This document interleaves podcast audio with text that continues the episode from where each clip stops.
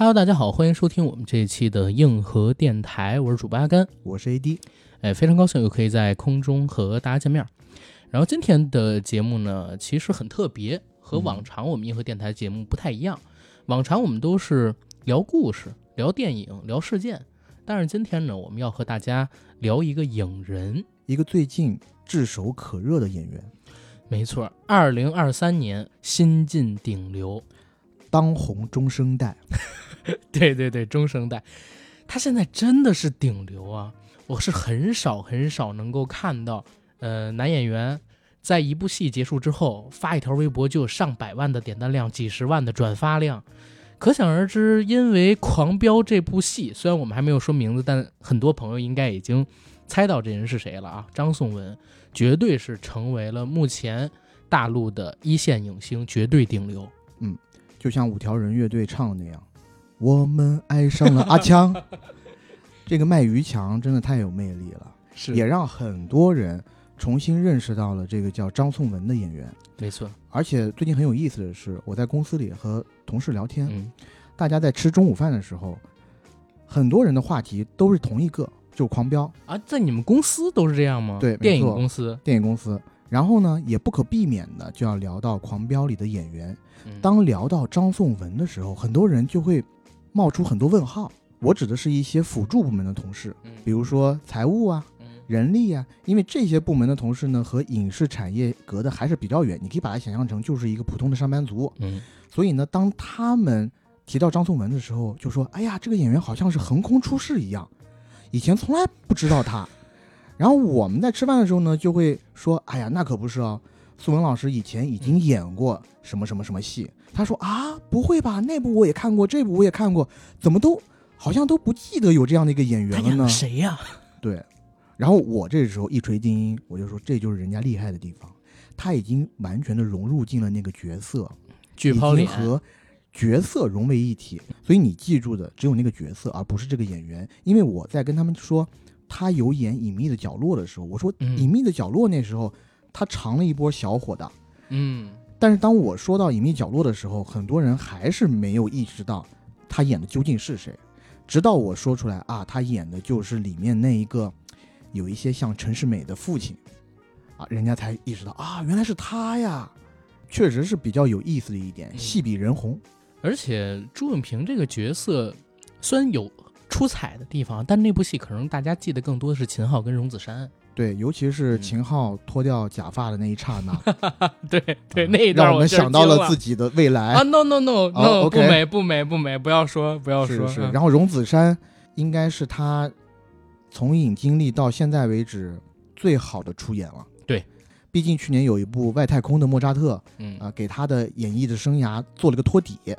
是。啊，对吧？这下哎，下线之上的对就出来了，之后肯定还是一个上升的势头了，我觉得啊，没错。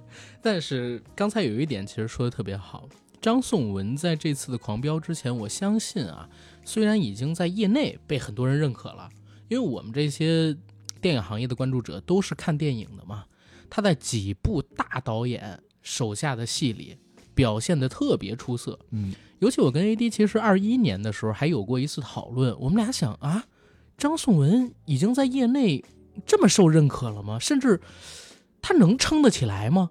是因为我们俩受邀当时去了七月一号《革命者》的首映礼，《革命者》里张颂文挑大梁，所有人都给他做配，他演了李大钊先生。没错，当时我们俩就想哇。在七一二一年的七一啊，这么一个特殊的时刻，百年，没错，由他来演这么一个角色，按理说，我们也看过《建国大业》《建党伟业》《建军大业》那样明星扎堆儿的，也看过二一年一九二一那一部同样是明星扎堆儿的电影，但是同时有这么一部《革命者》，就让我们俩觉得哦，张颂文之后啊，一定会越来越好。对，而且那一年的比较还十分的明显，嗯。因为革命者和一九二一几乎是同档期对打，对，或者不能说对打吧，同时献礼，哎，同时献礼。但是相形之下，虽然一九二一有大量的明星首脸，从故事的完整度和影片的精彩程度来讲，嗯，我觉得还是革命者要略胜一筹，而且不得不提的就是张颂文老师在里面演的这个李大钊，嗯，我觉得是演活了。对，如果没有他演的这李大钊，这不是跟大家吹捧张颂文啊，而是因为我们俩其实，在看完《革命者》之后，当天晚上就有聊天儿，说《革命者》这个片子纯粹是靠演员去驱动。如果不是张颂文来演李大钊，这个片子可能口碑不会达到现在这个程度。当然，现在这个程度也不是很高啊，也不是很高。但是如果没他的话，肯定会更糟。这是我俩当时给的一个说法。然后没想到，就过了这么一年多，其实二二年我们都可以把它忽略掉，因为二二年确实就没有什么电影可以上，因为各种各样的原因。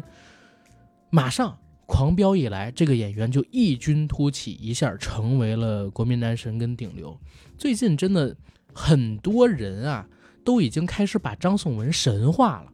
嗯，为什么今天我们会有这档节目？其实有几个原因。第一个原因肯定是狂飙的火爆，我跟 AD 两个人都关注到了张颂文。而第二个原因呢，就是因为最近这几个礼拜啊。在网络上，尤其是以微博跟微信公众号这几个流量平台上边，我们发现关于张颂文的传说是越来越多，而且呢，有很多传说已经近乎到不真实，然后把一个人神化到一定高度的份上了。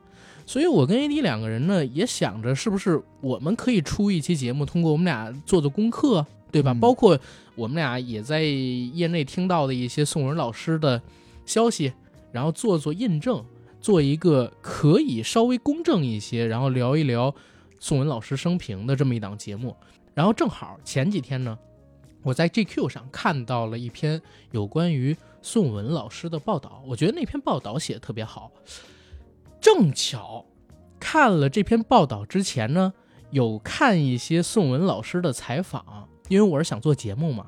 我发现，嗯，宋文老师他的一些故事和一些说法和这篇报道呢，那篇报道当然很好，有一些嗯不能太印证的地方，然后有一些可以补充的地方，所以就有了今天的这档节目。好，那在要聊他生平的时候呢，我们俩得先跟大家聊一聊，我们俩认知当中张颂文是个怎样的人。与我自己呢，其实是有嗯三个阶段，第一个阶段。在我刚刚看到《风雨云》的时候，我觉得哇，这个演员好厉害，怎么我之前从来没有看到过？他演的这个唐艺杰太形象了，就是一个活生生的从官场里走出来的官员，不像是演的。就像现在很多人说这个，建议查查张颂文，不像是狂飙演的。嗯，就有一点点开始迷恋他，尤其那段时间，《风中有朵雨做的云》出了一个一场游戏一场梦的 MV。我在 B 站上呢点这个 MV 的时候，就看到了一些有关于张颂文的专访。在我点进这个专访之后啊，发现基本上都是围绕着《风云》的发布会，然后他做的一些嗯访谈，或者说在金马奖期间他接受的一些采访，了解到哦，这个演员其实之前已经从业快二十年了，但是一直没有名气。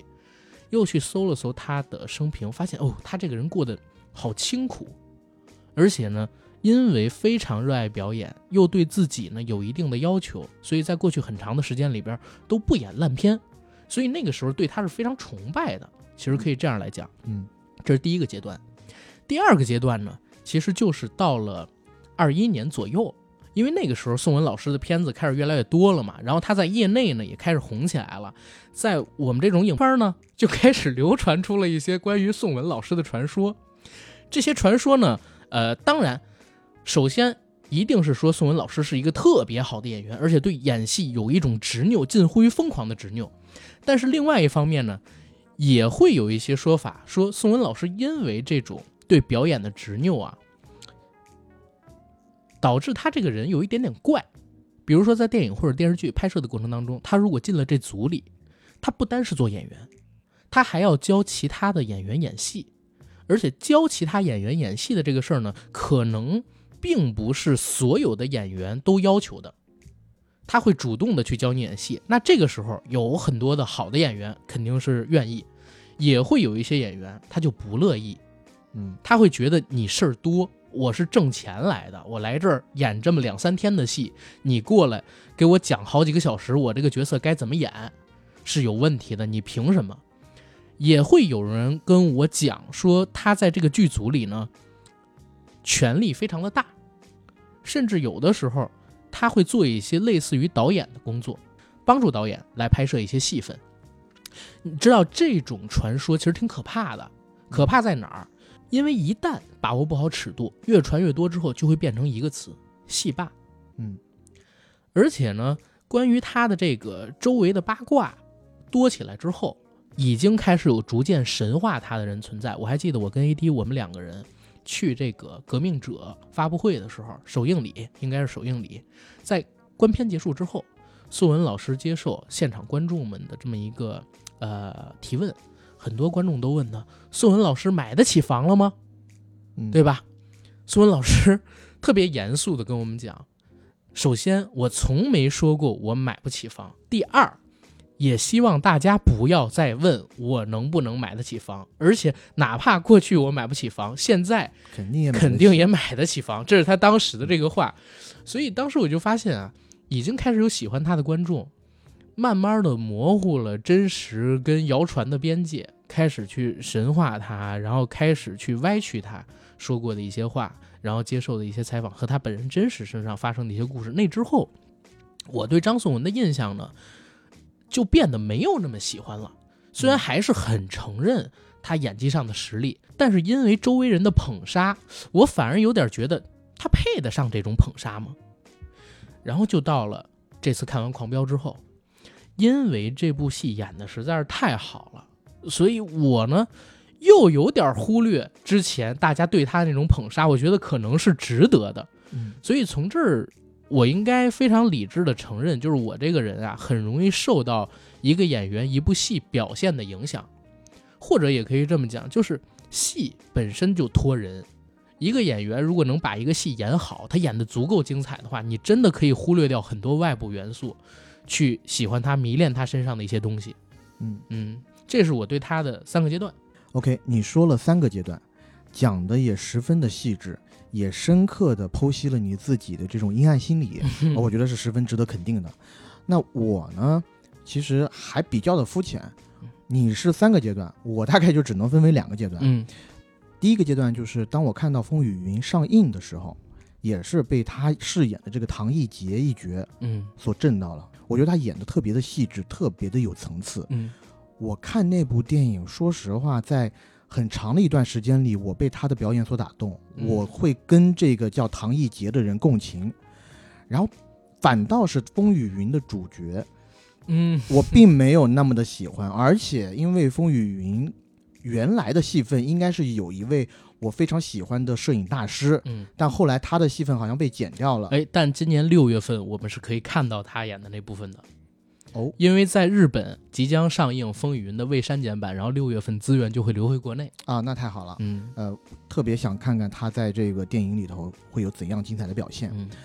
那部电影给我的印象最深的其实是宋佳嗯啊、我觉得宋佳在那部电影里面演的特别好，然后也让我十分的痴迷。嗯然后第二个让我印象最深的就是张颂文老师，嗯但是说实话，因为讲到底他还是个配角，而且是个反面配角，嗯我没有办法像喜欢一个主角或者追星一样去追踪他的动态。嗯当我看完《风雨云》以后，然后我和朋友聊天，朋友说张颂文当然演得好啊，而且他是娄烨这十年来的御用男演员。嗯然后我当时心底里就充满了问号，我说我也挺喜欢娄烨的，然后他拍的电影我几乎全都看过，但是我怎么就记不起张颂文有在他的电影里面有演出呢？直到我搜了他的这个作品列表，才发现啊，原来他在《花儿》里头也有演出，他在那个对，演那个女主的男朋友。对外籍女主的男朋友，然后他也在《春风沉醉的夜晚》里头也也有演出，嗯，但我都记不清。他演的是那个谭卓的一个工友，，对同一个工厂里的，哦，应该是因为那部戏我只记得陈思诚大胆的吻戏了，嗯，跟秦昊两个人之是是间的非常的唯美。唯美唯美，你这很难想象，就是秦昊跟陈思诚他们两个人有那种激烈的动作啊，戏。秦昊我 OK 的，嗯就是陈思诚啊，思诚导演他对这部戏的贡献，我觉得很大很大。占据了我脑海中大部分的位置，导致我我看完这部戏以后，我脑海里已经装不下其他人了，所以要跟宋明老师说一声抱歉。如果如果大家现在对这个思成老师他的认知还是一个导演的话，建议大家赶快去看看《春风沉醉的夜晚》。看完之后，他会在你大脑中萦绕很多年。起码我现在我一闭上眼，就是某些某些他就是比较清凉的那种造型。呃，当然了，还是说回宋文老师，然后马上就到了二零年的六月份，当时有一部爱奇艺的剧横空出世，《隐秘的角落》。嗯，我通过那部剧又看到了张颂文，然后在那部剧里，我觉得他演的也十分的出彩，嗯除了那几个小演员，还有秦昊老师以外，就是他了。我觉得演的特别的好，嗯。尤其他和他的那个后老婆嗯。李梦扮演的那个嗯角色，这对夫妻怎么就这么招人恨啊？当然，李梦的那个角色是单纯的恨，但是呢，对于张颂文扮演的这个父亲的角色很复杂。非常复杂。嗯。一部分是恨他怎么就这么没良心，这么对自己的第二任妻子言听计从，嗯。但另外一部分呢，当我看到当剧情进展到他自己的女儿嗯，坠楼已经死了。嗯，吃馄饨什么，而那段的剧情会隐约的告诉你，其实他在吃馄饨的当下，已经大概猜测出了他女儿是为什么坠楼的。嗯。那种细致，那种揪心，那种挣扎，嗯。不知道该怎么办，嗯。到底是要报警呢，还是要是的是的保护自己另外一个骨肉？那种纠葛，我觉得看得十分的过瘾。嗯。但是也是很抱歉，他毕竟在这一部剧里头还是个配角，嗯。我也并没有特别的下功夫去追踪这个演员。嗯然后直到我的第二阶段就是《狂飙》，《狂飙》看到中段，我就已经忍不住去搜了这个演员的生平，我要看看他的成长史到底是怎么回事儿，这一步一步他是怎么过来的，嗯是怎样才在这样的年岁厚积薄发，终于小有所成。是，别小有所成了，大有人家现在大有所成，真的是大有所成。哎，其实我跟 AD 我们俩，嗯、是特别想就是能跟宋文老师做个专访，聊聊他生平的，但确实《狂飙》太火了，现在也约不到，嗯，所以我们俩就自己来和大家聊一聊。如果之后呢，能再和宋文老师有密切的合作，也可以把这些节目顶上来，让大家验证一下我们俩聊的这些东西靠不靠谱，对吧？没错。张颂文是一九七六年出生，出生在广东省韶关市的一个农村家庭。然后这一块儿有一点啊，我是想聊，因为最近这段时间呢，我在追捕他以前的一些综艺，像演技派什么的。他提到过一件事儿，说他特别特别看重自己的出身，籍贯，对，所以他不论走到哪儿，别人问他你是从哪儿来的，他不会直接说自己是广东人，他一定要说是广东省韶关市，然后具体到某个县某个村子。对好像叫唐家村还是唐村的一个地方。嗯然后我也看了那段节目，他的前因后果是，有人问他要简介，然后他这才看到自己的百度百科里面写的张颂文籍贯是广东，嗯他才让自己的助理去改他自己的籍贯，嗯而他要求自己的助理改，要改到细到什么程度呢？嗯就是要细到连村都写上。嗯，然后助理就求他说，没有人这么写自己的籍贯的，也没有多少人真正的 care 这个事儿，嗯但他不行。对于张颂文来说，他一定要清楚的记得他来自哪里。对而且我在看了他做的一些访谈，还有别人给他写的文章之后，我也能理解他为什么会对这个村子有这么重的乡土情。原因很简单，张颂文的母亲呢是乡下的一名中医，然后他的父亲在珠海当兵，家里边还有附近的那些人都叫他文仔，因为他母亲是一名大夫，而他你想那个出生的年代，七十年代中期后期，肯定是比较贫乏物资的年代，所以他妈当时呢就经常帮当地的贫困家庭看病，而且收很少的钱，在乡下很受爱戴。他也常跟着自己的母亲去回访病人。然后在他那篇回忆录里，我看到一个有意思的故事，是这么讲的：说他母亲在自己的这个医舍里有一个特别简陋的产房，嗯，然后他会在这产房里边呢，帮那些乡下的女人接生。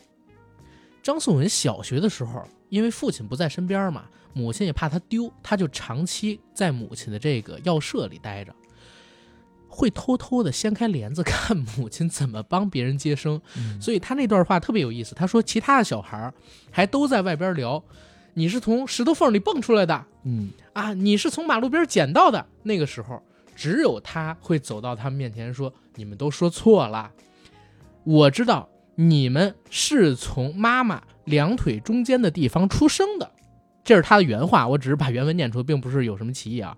接下来呢，就是遭到一顿暴打。然后，因为他知道这个事儿，还有一个让他追悔莫及的故事。怎么回事呢？他上小学的时候，小学的班主任是个女生，嗯对他们呢非常好。有一天，老师说要请假，要去歇几天。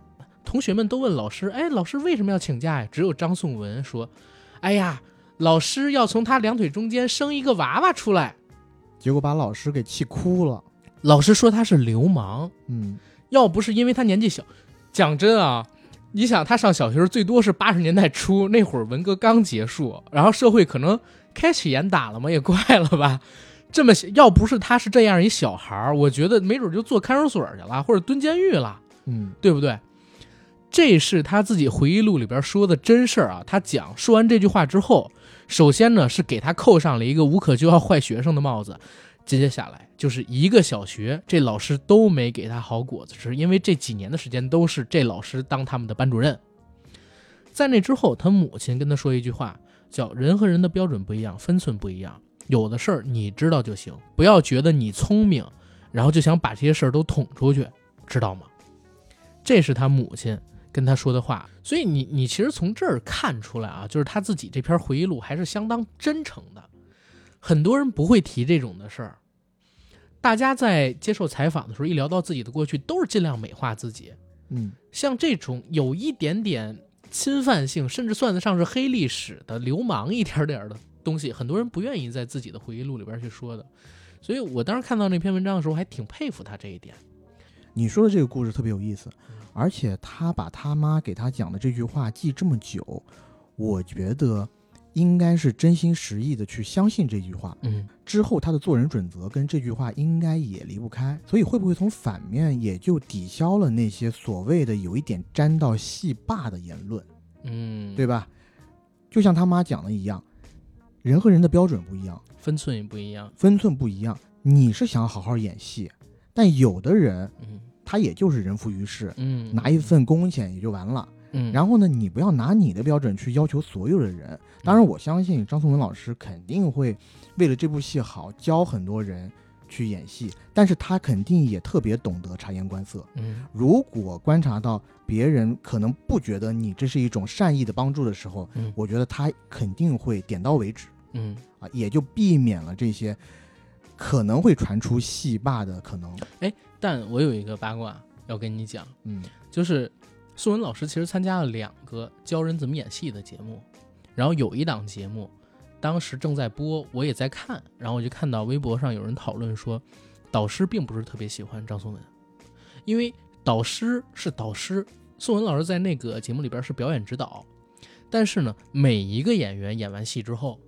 他说的话呢都非常非常的多，然后郝蕾老师也说话说的特别的多，挤压了导师的空间跟表现的空间，所以当时那个呃节目完事儿之后吧，还有传就是他们不和，当然我不知道这个是真的还是假的，但其实你刚才说的那点是对的，嗯，就是真的我们每一个人也应该要有分寸感在这一块上面，对，而且我觉得，尤其像宋文老师，等待了这么多年，嗯终于厚积薄发，他的分寸感一定是比很多年少成名的演员、明星，要强得多的。是的，而且你刚刚说那点，我其实有一点不同意，就是嗯如果那个节目嗯放出来，他的话多，就是因为他说的精彩，他对，就证明他说到点子上了。嗯他如果说的不精彩，话又多，那节目组也会剪。嗯，那别的导师话少，有没有考虑一下是自己说不到点上呢，或者是业务不过关，对不对？业务肯定是过关的，但人家张颂文是表演学院的老师，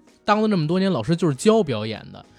然后真正的在那节目里的导师，可能自己演的非常好，拿很多奖，但是他不是当过老师的人，不知道怎么把自己一套方式分享出去，没错，对吧？好，这是刚才我们说到他童年的一个故事，然后接下来呢，就是到了他初中，初中有一件事对他影响特别大，就是初一那年，他母亲被确诊为肝癌晚期，然后在初三的时候，他母亲就去世离开了。其实我我在想，他为什么会把他母亲在儿时跟他说的话记得那么深，很有可能就是因为他母亲在他上初中的时候就离开了，然后他会不断的去想过去和母亲在一起的时光里边，母亲跟他说那些话，这点我特别能理解他，因为我父亲走得很早，嗯所以就是在我父亲刚走那几年，我也会经常回想我跟我父亲在一起的时光，我俩过过什么样的日子，然后他跟我说过什么样的话，我会印象特别深，比我妈跟我说的要印象深特别多。嗯然后呢，他母亲在看病的这两年时间里边，据他所说，四处找偏方，请医生，请气功大师，甚至还求医生给母亲打杜冷丁止疼。而在他母亲离世开追悼会的那天，家里边来了一大群人，远远近近的亲人朋友都来了，还有不少被他母亲治过病的人。然后说他两个舅舅也哭得最凶，大舅舅还边哭边喊说他穿的毛衣都不是自己媳妇儿织的，是他母亲给织的。他母亲是姐姐或者是妹妹嘛，对吧？我觉得应该是姐姐。然后这一点呢，就能印证他为什么会对这个村子有那么重的感情。很有可能就是因为在母亲看病的这两年多的时光里，之前被母亲治过病的那些病人们，也都反馈给了他家一些善意跟温暖，对吧？当然，这个就是属于我们自己的一个猜测了啊。母亲去世之后，张颂文呢浑浑噩噩的过了几年。其实我自己觉得，可能就是学习成绩啊什么这个那个的也都受了影响。嗯，肯定会有所下降什么的。对嗯没心思了，是一直在外地当兵。对，母亲这么一走，家里可能也没人管他了。学习上如果没有人嘱咐盯着的话，可能也不会把所有的精力都放在学习上。对，而且他算初代的留守儿童吧，应该。你想，七十年代末八十年代初，然后他父亲就不在身边，母亲又离开了。那个时候外出打工的还比较少，嗯，他在他们村子里应该都属于异类，其他小孩父母可能都在家呢。是，对九二年的时候，他就从高职毕业，到东莞去打工。那九二年的时候，他可能也就十五、十六岁，嗯，对吧？到东莞这几年时间里边呢，他当过售货员、印刷厂的工人，还装过空调、搬过饮料。最后呢，考了一个导游证，干起了导游工作。这一段是他在很多的访谈里、演讲里都提到过的。他说，当导游他干得很起劲儿。他先是在韶关干了三年，之后呢就被调到了深圳，陪着客人去当地的旅游景点，或者说组团出国游。然后当时呢，他的英文还不太好，所以去不了欧洲，也去不了英语是母语的国家。所谓的世界各地其实特别有限，就是以东南亚为主。然后他提到一特别有意思的事儿，说一八年年底那块儿拍《唐人街探案》网剧，陈思诚问他：“哎，宋文老师，你是不是第一次来泰国呀？”他都不好意思告诉陈思诚，说自己已经来过两百多遍了。只不过那个时候的泰国可能和现在的泰国不太一样。他做导游其实做的挺成功的，因为我看很多次他都提到过，在九十年代末期的时候，单位给他分了房，嗯而且在那个时候他拿到月薪是超过两万块的。对，说他在五年的时间里干成了明星导游，嗯工资也涨到了两万五。嗯，那个时候的两万五，我都不太敢有概念，不是没概念，是是不太敢有。这大概是个什么水平啊？那个时候好像听别人说万元户就已经是个不得了的名词了，在普通的地区，是比较小一点的城市，他那个时候就拿到了两万五，我觉得。就算在深圳，也应该算得上是一个人上人了。因为我认识的一些大哥都告诉我，他们在两千年初的时候刚进职场，嗯也就是拿几千块钱的工资，真正他的工资破万、破两万，也就是零八年、一零年左右的事儿。对，而且两千年代初北京的房价应该是零三年、零四年的时候只有三千多一平。嗯，那你想，九十年代中后期的时候，他做导游的时候，肯定还没有三千一平，对吧？就是他当时手里的是有钱的，但是呢，为什么好好的导游不做，跑来北京做了演员？这就涉及到两个特别有意思的故事。第一个呢，是他二十五岁那一年，公司招了一批日语翻译和导游，其中有一个小姑娘是日语导游。早上上班的时候就和张颂文闲聊说：“宋文哥，我想问你一下，怎么做导游才可以像你这么好啊？”张颂文呢也没觉得自己做的多好，但是也象征性的分享了一点经验，说什么首先热爱工作呀，然后多跟客人互动啊，等等等等。结果这女孩就问他：“你很热爱导游这份工作吗？”张颂文就回答说：“其实已经过了热爱的劲儿了。”那女生就接着问：“那你的激情在哪儿？还有没有激情？”张颂文就说：“重复性太强，真的没什么激情了。”然后我的梦想是什么呢？一个人到了二十五岁就没什么太多勇气去聊梦想，当然这点和咱们不一样啊。说没梦想就是一份工作。然后那个女孩又接着问：“梦想是什么？”张颂文回答说：“我不会喝酒，也不去应酬。我宅的时候，打发时间的方法就是看电影，哪儿的电影都看，南斯拉夫、北朝鲜、美国、苏联，看电影能让我安静下来，觉得充实。”那个小姑娘就告诉他说：“这是你的梦想。”然后突然之间，他自己的说法就是像触电一样，好像找到了这辈子未来的路，因为他从没想过自己 能去做电影。尤其当一个人跟你说你适合，或者说你想去做什么东西的时候，我们每个人的第一反应都是自己家里边是不是有人从事这行业，能不能带我一把？张素文之前没听过电影学院是啥，所以他很激动，想着哎，居然还有这样一学校能学电影，在广东。电影学院是很陌生的，尤其北京电影学院，他身边没有人是从这学校毕业的。他离张颂文的距离，据他所说，在当时比清华、北大离他的距离还远。然后呢，小姑娘跟他讲：“你去北京电影学院上学吧，这学校不用考，有这种一年的进修班，你去学一下。”张颂文只想了一个小时，这姑娘是 十点跟他说的，十一点他就进了这总经理的办公室，要提辞职。我看到他这段经历的时候，我说实话是十分佩服的，因为他刚刚讲的这一切对于我来说十分的感同身受。你想，他是九十年代末的时候有了这个想法，九九年，对，九九年左右。那我当时想要去学习电影，嗯，大概是在有这个想法啊，嗯，大概是零九年、一零年左右，嗯，然后开始一步步的往这方面自己去做一些钻研，但。哪怕是我那时候已经过了十年了，嗯，我周边所有的，包括我自己的家长，都会告诉你，哎呀，那个圈子离咱们的现实生活太远了。我当时周围的生活圈子里也没有人是做这个行业的，嗯。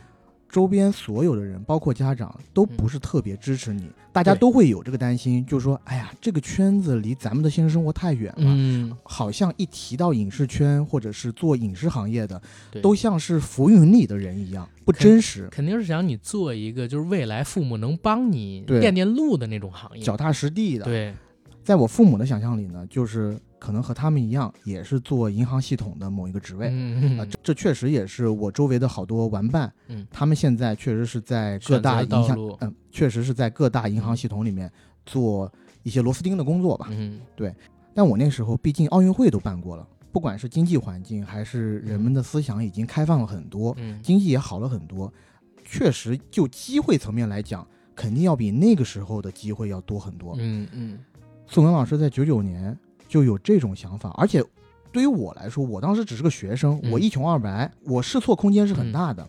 但是张颂文老师在那个时候就已经有一份月薪两万五的工作，我是想，如果是我的话，我是断然做不出这种决定的。是，而且不只是两万五，还给他分了一套房啊，对啊在深圳啊，又有房，嗯。又有钱，嗯那接踵而来的，大家想一想就知道了，嗯对吧？成家、嗯，生小孩儿、对，立业，可能自己以后再开一开个旅游公公司，对啊，什么宋文旅业，强盛旅游，对，强盛旅游集团，对，很有可能啊。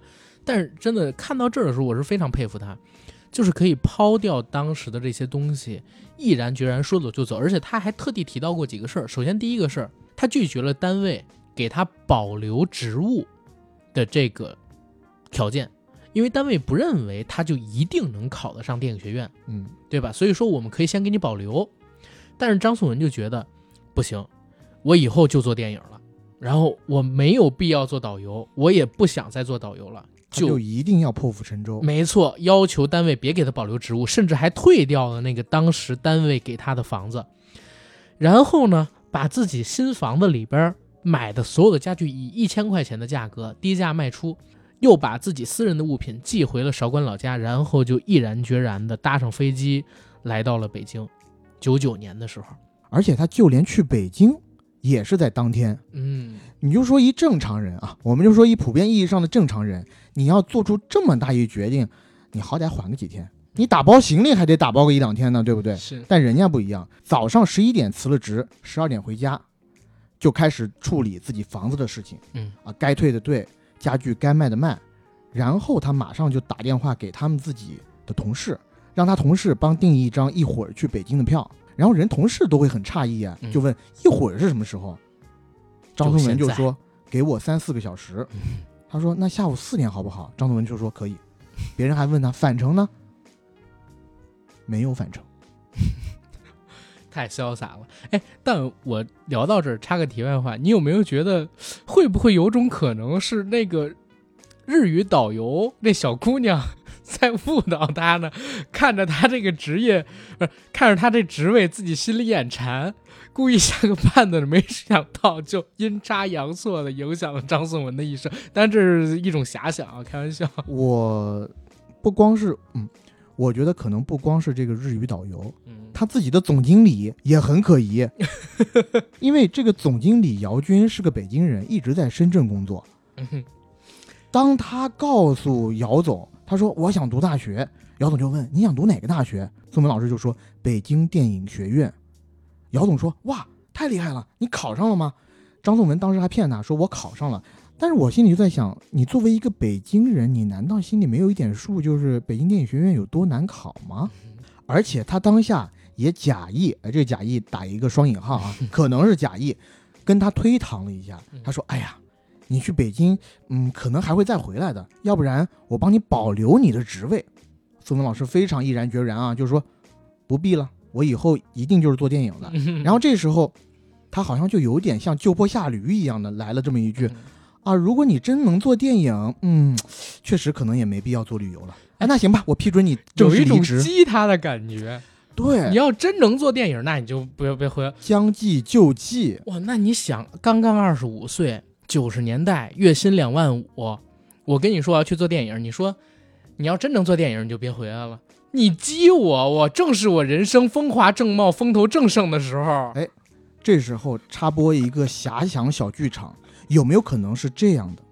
因为宋文老师在这个旅行社里太过出彩，然后这个旅行社可能上面还有大老板，这个旅行社的老总在某一天无意得知那个大老板其实想升张颂文，嗯，想要替代他的位置，他觉得他当下就有了很强的危机感，内外双失使力，来了这么一出。而且你想想，宋文老师那个当下嗯二十五六岁，毕竟年轻，嗯当下可能也就是嗯冲昏头脑了。是，而且还有一点，那一点是啥呢？呃，可能并没有特别直接的关系，但我觉得也是一个助力。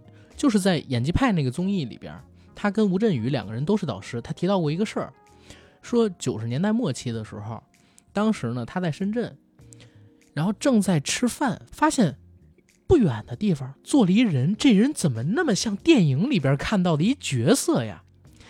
他就开始学摸这个人，仔细盯着他的脸看，去辨认他是不是能跟银幕上的脸映照起来。然后拿了一个本子，拿了一杆笔，过去找这个人签名。这人给他签了，签的人是谁呢？就是吴镇宇。他说那个时候吴镇宇是自己心里的偶像。虽然这件事可能和他飞离广东，然后来到北京学表演没有直接关系，但我觉得也是加强他来北京做电影的一个原动力的存在。因为你看到了你想成为的这种人，而你心里边又有热爱嘛，对吧？嗯，而到了北京，真的，我觉得张颂文他这个生平啊很传奇，就很多事儿你听着不像是真的，但是他有种种证人能给他佐证是真的。比如说他来北京是怎么考进电影学院这件事儿，他先出了首都机场，是那个时候是不会说普通话的啊，只会说广东话，还还有特别加声的普通话。他跟出租司机说要来北影，然后司机呢就把他拉到了北影制片厂。哦，他当时不知道电影学院是哪儿，觉得对，就是这儿。然后在北影厂大门呢，有北影厂的厂标。他从小看的电影里边，因为都有这图标嘛，就觉得肯定是这儿，没跑错了，就在这儿报班儿。而正巧，北影厂它旁边有各种半年制的培训班，有什么导演培训班啊、表演培训班、化妆班的通告。当时呢，有一老太太接待了他，那老太太。原来是协和的大夫，因为也热爱表演，所以退休之后在北影厂做群众演员。他就问这老太太说：“你们这儿是不是有导演班啊？”老太太说：“有，半年。”张素文又问：“哎，你们这儿毕业之后是发电影学院的毕业证吗？”结果老太太心特别善，跟他说：“这儿不是电影学院，是北影厂。电影学院在隔壁，我带你去吧。”为什么说这老太太善良？因为这老太太如果当时收她的钱，让她在北影厂表演培训班或者说导演培训班学个半年，就蹉跎她半年啊。但是老太太没收钱，还把她亲自带到了电影学院，而且一路上走就一路上跟他聊天，说电影学院要考试的，不是报名就想上。那你想报考什么专业啊？张颂文说：“我想报导演系，他想做导演。那可能那会儿也是对自己的颜值不是那么自信啊。”老太太就带着他去了导演系，而导演系老师跟他说：“北京电影学院啊，导演系是三年一招，今年明年都不招生。你要想报考的话，报不了。”哎呦，他就想那怎么办啊？然后这老师跟他讲：“你要实在是想来北影上学，在这导演系的楼附近还有一个表演系，都说表导不分家，你可以先在那儿报一培训班，半年毕业之后呢，正式报考电影学院的表演系，这样的话就能成为北电的学生了。”所以张颂文就相当于这样阴差阳错的开始和北影这所中国电影最高学府打上了交道，进而又有了自己的电影生涯。这一段其实听上去挺魔幻的，为什么啊？因为我总是在想着哪儿有这么多的好人？哎，你这个好人啊，才讲了一半。嗯，这老太太的好事儿还没做完呢。嗯，当他们从这个导演系的老师办公室走出来以后，人老太太还问他呢，说现在也没有开学，也没考试，你住哪儿啊？然后张颂文就说我不知道。这老太太竟然跟他说：“那你去我家住吧，我儿子是副导演，你可以和他聊聊。”然后他就和这老太太一起去到了协和医院的家属楼，嗯。然后又发现他的这个儿子竟然给冯小刚和陈凯歌都做过副导演，嗯，这确实是有一些神奇，嗯。让我感觉他好像有一点像金庸笔下的人物，嗯，在最困顿的时候，总会遇到那么一两个不世出的大师去嗯。指点迷津。而且他那个儿子很有可能就是北影厂的员工，对吧？嗯当时也没有独立拍片，对，是不是？一退休的老太太还去参加这个群演的招募，嗯，要不然肯定是得有点关系，是对吧？一天群演干下来也挺累的，总得有人照顾着吧，是吧？是，而且他说他在这老太太家里边住了四五天，然后就去参加电影学院进修班的考试去了。结果到了那儿呢，特丢人，因为声台形表是你报考的时候要去参与的几项考试内容，声就是声音嘛，对吧？他要考唱歌，张颂文的歌声最近几天可是上了热搜的啊！嗯，大家有时间去听一听，真的太动人了，就是完全不在调上，比上期节目我们《风再起时》AD 唱的那几句可能引起的争议还大 啊，我那几句完全没有争议。啊？是吗？对，你没听见下边有人说“别开枪，别开枪”吗？呃，因为我的音准是很准的，嗯，只是粤语唱的比较烂而已。是，他的粤语当然不烂啊，但是普通话烂，外加音准也不准。所以张颂文在考试的第一项表演唱歌的时候，他几乎唱不出一首完整的歌。他准备的是大约在冬季，可是呢，据他所说，等他表演完之后，主考官根本就不知道他唱的是什么歌，都没听出他跑不跑调。但是有一点，旁边的老师跟他讲，他信念感特别强。因为所有人都听不懂他唱啥，而且他从头到尾都跑调的情况下，他还能有这自信唱完，就让他们觉得哦，这个小伙子有一种自信，这种自信可以支撑他在未来的任何道路上走下去。这我也觉得有一点中国好人的意思。嗯，为什么那个时代的中国人都这么的心善啊？哎，这就有一个问题，如果他在考这个考试的时候，嗯，下面坐的是柯一敏，叫柯一敏是吧？啊，如果他在考这项考试的时候，嗯下面坐的是柯一敏，杨尔车纳姆，那将会如何？他留我走。别唱了，弟弟，我告诉你，你就是个屁，你不行。他早了几年，要晚六年去参加个，哎，晚七年还是八年去参加一个快乐男生，可能就遇到了。但是有个好玩的事，哎，会不会是这个样子？因为我们刚才说的不是北电正式的高职班，也不是本科班，你是想说，这个班还是以营收培训费，呃，不要说挣培训费这么的浅薄，赚取利润对。为第一目的对，啊，所以是以鼓励为主。我觉得很有可能，嗯，因为我们很难相信，如果真的是电影学院，你普通话不达标，他能让你进这个表演班，哪怕你再有自信，也是不可能的。声台形表声在第一位啊！啊那就相当于是这个招生班的老师在街上看到一街头卖艺的，嗯告诉你，哎，我觉得，啊告诉你，哎，小伙子，我觉得你骨骼惊奇，嗯，是未来当大明星的不二人选，是星探，请过来参加我们这培训班，对一年包教包会包吃住，只要两万三千四百元。而且从我们这儿毕业之后，你就可以去报考北京电影学院了。嗯，嗯，你可以报考北京电影学院本部。对，所以你说，就当时可能也有这意思啊。然后这是第一关，第二关呢是考形，形是啥？让他跳舞或者跳广播体操。然后他给的这个说法特别有意思，他说让我跳舞我不会，让我做广播体操我忘了，最后很无奈的蹲了两下，跳了两跳。然后就是朗诵，他说不会，没准备。那你想，声乐跑调，台词没准备，形体不健全，最后还有一个考核，这个考核救了他。这考核是表演一个即兴的小品，他遇到的题呢是一个旅游团在孤岛遇到了风浪走不了。哇，这一段不光是我们刚才提到文章当中，他一九年作为呃备受关注的青年男演员，在咱们中国电影导演什么表彰会上边，还是一个具体活动上边，他做了一段演讲，还特地提到这件事。当时台下坐着的就有万茜，然后也有廖凡，然后他提到的是啥呢？说，哦，你说老天爷帮不帮我？我做了五年的导游，然后遇到的考题就是表演旅游团，然后那个时候大家都没做过导游嘛，他们都要演游客，我主动说我演导游可以吗？老师们说可以，太可以了，这最难演。然后他作为导游，他要跟所有人介绍景点呀，然后怎么，他台词最多，他又说的非常流畅，哇！人家就问他，你怎么会演导游演那么像？张颂文就讲，我就是导游。老师又问他，你做导游遇到过什么？他说生离死别。我的五年导游经历里边，重大交通事故十次以上，客人在我面前就死了两个。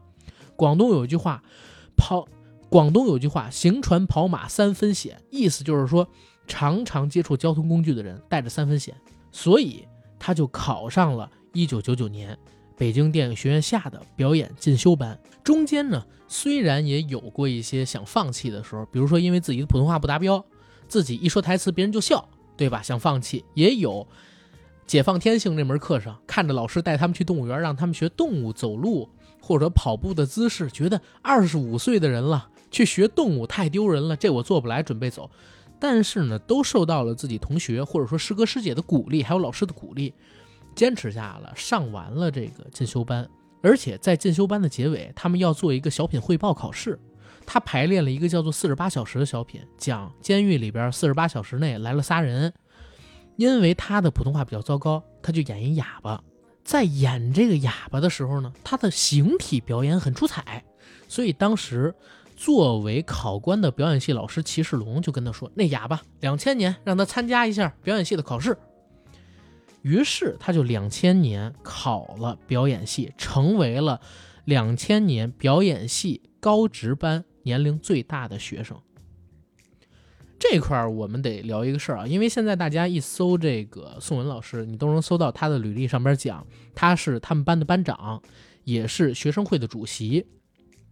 那我们这儿可能要跟大家普及一个事儿啊，因为现在很多人都不去查证，表演学院在零三年之前呢是有高职班的，高职班就是大专班，三年一届。那宋文老师考上的是这高职班，高职班因为他很多的学生啊是未满十八岁的，张颂文作为二十五岁来北京，他是最大的学生，所以自然而然的他就成了班长，而且。作为班长，他也要有一些社会阅历，他要帮助老师分担一些同学们的事务嘛，还要接待的事务。而为什么他能成为学生会主席，也是因为在零三年的时候，北京电影学院取消了高职班，进而成立了高职院，这个高职院呢是零九年的时候又取消掉了，全力去培养本科生了，所以他是第一届高职院里的学生，而又是那一届高职院里学生当中年纪最大的，也是成绩最好的，所以他做的是高职那一部门的学生会主席，并不是本部的学生会主席。嗯对这一块儿一定得跟大家说清楚，但依旧是很厉害了。因为张颂文的成绩各门功课都不错，所以毕业之后呢，就以助教的身份留校了，成了表演系的老师。然后一直在电影学院待到了零九年才离开。但是从他进电影学院到零九年之前这几年的时间里边，发生过很多有意思的事儿。先讲第一个，他不是广东人，不会说普通话吗？老师跟他讲，因为你的普通话不行，你呢有四个月的试用期。如果这四个月的试用期你过不了普通话这一关，那可能你还要回去，我们电影学院不能留你。这段时间你是我们这个学院的试读生，所以他当时就觉得内心特别受挫。你想啊，年纪最大，然后考到这个学校里边来，说的话其他人听不懂就算了，他还是所有同学当中的试读生，嗯所以自尊心特别受挫。但你又想四个月想练好普通话很难。当时跟他讲，你只需要考到乙等就可以了，不需要讲的特别好，但起码不要有太重的口音。他是怎么练的？老师让他每天最少拿一小时，他觉得一小时不够，四个小时，四个小时练的还不好。当时有一个同学就跟他讲，你呢不会卷舌，你只会直舌说话，那怎么练卷舌说话？让他含一块小石子儿在嘴里跟人说话，这样的话，实际上就可以锻炼自己嘴里一直有个东西，舌头是卷着的状态。等拿下之后练卷舌就容易了。所以他四个月之后通过了普通话的考验，然后留在学校成为正式的学生，这段经历我觉得也挺有意思的，但是我又在帮助啊、呃，但我 对我是完全没有帮助的，因为我的卷舌音应该是很重，嗯，但是呢，我可能反而要练的是平舌和怎么把我的舌头收进我的牙齿里 啊。我有的时候，呃，牙齿也会咬到我自己的舌头。但我想说的是，如果我是他的话，在那样的一个困境下，我可能就会另想出路了。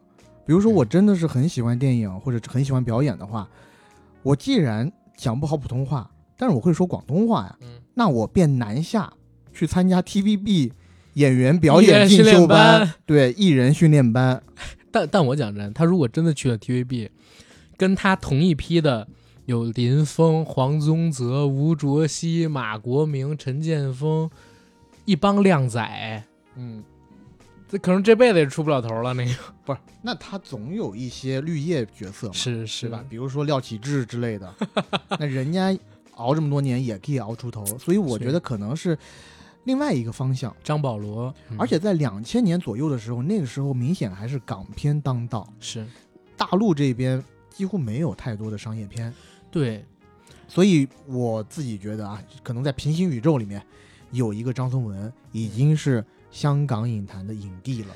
他其实有你这个想法，他有你这个想法，只不过这个想法呀，咱们一会儿才聊。对，然后我还看了他和鹦鹉史航做的一个节目，在那个节目里边，他提到过一件事，说他这辈子受到打击最多的时候，其实不是来自于他毕业之后，而正好是来自于他在电影学院上学的那几年，还有临毕业的那段时间。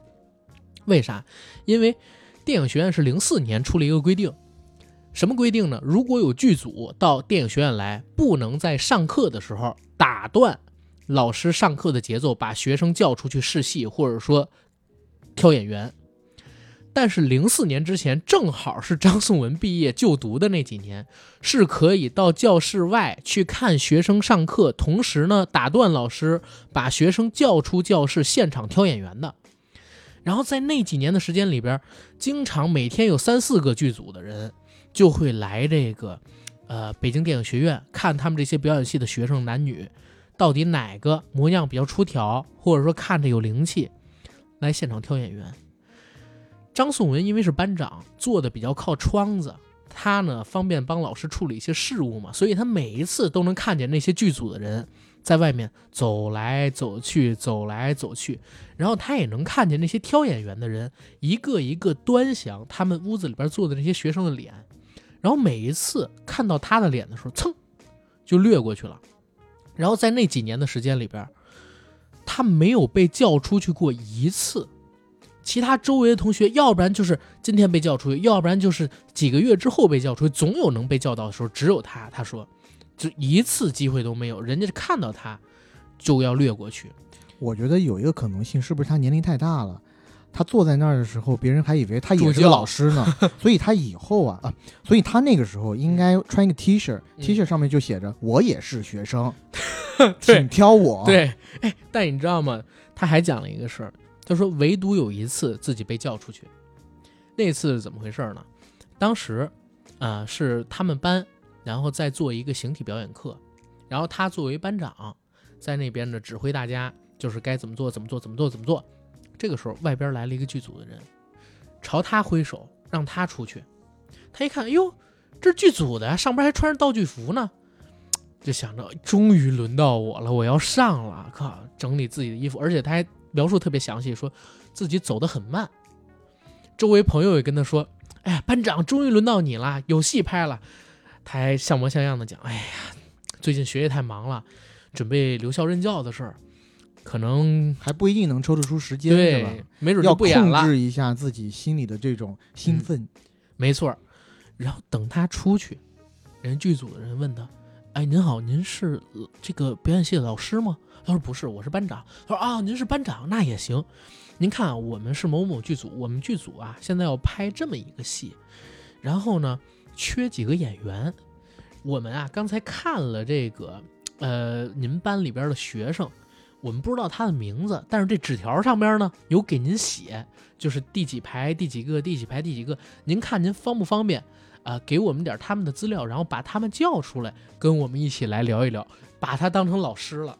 嗯，所以呢，当时他就做了一个啥事儿，他把这几个啊导演组的人拉远了点，离开这个教室的门。然后象征性跟他们又聊了一会儿，然后再开始往教室走。他说也不能直接就回来，直接回来的话，大家肯定都觉得就没成，就没找他办什么事儿。他多聊几句，可以说是自己因为留校任教拒绝了这些人。但是这件事儿呢，也让他内心很受挫。所以他是不是就像海南队的阿木一样，中年人？第二个让他打击还特别深的事儿是啥呢？他跟周一围是同学来的，虽然嗯周一围年纪比他小很多，但跟他也一样是高职班的进修生。这一块儿我确认了一下啊，虽然百度百科上边只说周一围毕业于北京电影学院，并没有说是几几级什么班，但是我去查证了一下，他确实是高职班毕业的。然后他跟周一围两个人临毕业的时候去跑剧组，然后跑剧组的时候呢，剧组里边的人把他俩单独留下了。那个人是一个导演，在他身边有几个投资人，他就跟这几个投资人说：“我们挑演员，一定要挑那些形象好的，不是什么人都能当演员。你看这个，他指着张颂文说，脑门秃像猿人一样，而且那个秃脑门长相侏儒特别矮。”这一块我也存疑啊。宋文老师在这个百度百科上面官方身高是一米七五，但是我们两个人是现场见过宋文老师的，似乎可能应该还没到。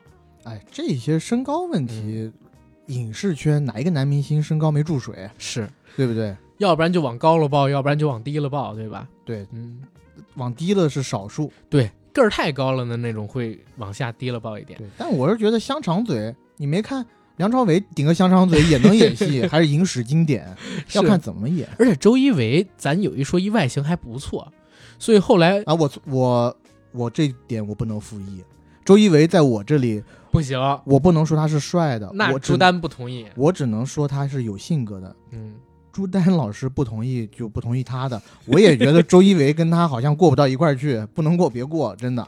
你别这么说啊，人家挺幸福的，现在、啊是吗？对对我有的时候看到周一围老师的一些言论，挺润的哈。就自己也感觉好像不是那么合适，作为一个男性同胞来来讲哈。是，但周一围比张颂文要幸运，他是只经历过这么几次的时光，然后就当男主角了，嗯，对吧？但张颂文不是，张颂文说当时他们俩人微言轻，听完这句话，俩人还是问能不能留下自己资料，结果那导演特别不给尊严的就说还留什么资料啊，没戏走吧。然后两个人下电梯说这件事到现在午夜梦回，自己心里都特别难受。你想，相当于刚从学校毕业，马上要开启一段新人生，就遭遇了这样的打击。那会儿也才零四年，对吧？你刚刚说这几个故事啊，我也可以理解。就是你想，他们刚出校的学生，在校也没有什么比较好的渠道去接触那些比较大的导演，因为我们都知道啊，越是大牌导演，越是对艺术有追求的剧组，他越看这个演员的表演到底如何，嗯而不光而不单单是从外形上去判断这个演员的好坏。但是呢，他们那时候出来又没有什么名气，又没有太多的关系，我在猜想，可能遇到的有很多都是这样素质不太高的嗯从业人员，呃，屡屡碰壁呢也很正常。你想那个时候有一大波比较粗制滥造的国产剧，他们的选人标准可能就是想选一些俊男靓女，因为那个时候很多老百姓只要电视上放什么，他们就看什么，所以很多的剧组为了让产品更快的出来，可能就放松了对演技这块的考察，嗯，而转向只看外形去评判。是其实这一点我自己肯定是不同意的，对吧？嗯嗯因为我觉得张颂文他的这个履历其实对他自己而言有很大的帮助。你想，他是二十五岁才去上的大学，才去学的表演，嗯，他之前已经经历了那么多的工作，是的，是的，他是有社会阅历的，比你那些十七八岁的小年轻去光学一个表演，但是他又没有社会阅历，我觉得会有特别大的优势。再去演一些经历过社会浮沉的角色的时候，嗯，他能更体会这个角色内心的感受。对。但是他有一点，我觉得在当时不是很占优势，就是年龄不上不下的。你说他二十五岁开始学，然后先是二十五岁来北京，先是学了个半年的班儿，然后又考了个三年的班儿，也就相当于四年嘛。那毕业了快三十了，人家一听说你是电影学院的学生，人家肯定想的都是嫩出水了那种小年轻。嗯，对吧？但是你说他要演陈宝国那样的角色也没戏，年近三十，然后跑到当时的那些剧组里边，其实挺难的。那个时候大陆的这个影视剧产业也不成熟，对吧？嗯嗯是，但是也不能放弃希望，因为你知道陶喆出嗯第一张唱片的时候已经二十九岁了。